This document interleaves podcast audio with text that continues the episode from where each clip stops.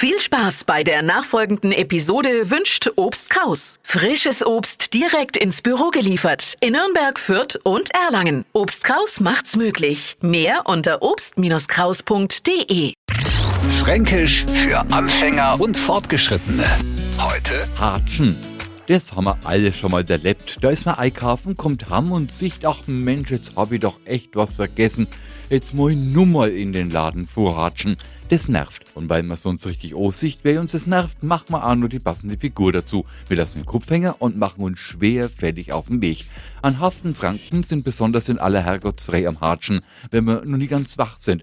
Da ist nix mit lustig umeinander hupfen. Nein, im Gegenteil. Da krängen wir unser Face nicht vom Buden und hatschen Hundstau made in Sport. Lieber Neufranke, Sie kennen doch das Wort Schlendern. Mir nicht, mir hatschen. Fränkisch für Anfänger und Fortgeschrittene. Morgen früh eine neue Ausgabe. Und alle Folgen als Podcast auf radiof.de.